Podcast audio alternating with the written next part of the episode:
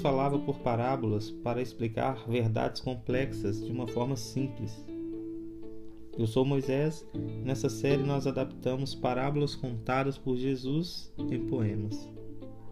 Em suas parábolas, Jesus usava figuras que os ouvintes entendiam: comida, casamento, relação entre um pai e um filho. Essas histórias simples explicavam realidades difíceis de entender, como salvação e reino de Deus. Dessa forma, até a pessoa mais simples poderia entender o Evangelho. Através de suas parábolas, Jesus tornou o caminho da salvação acessível a todos.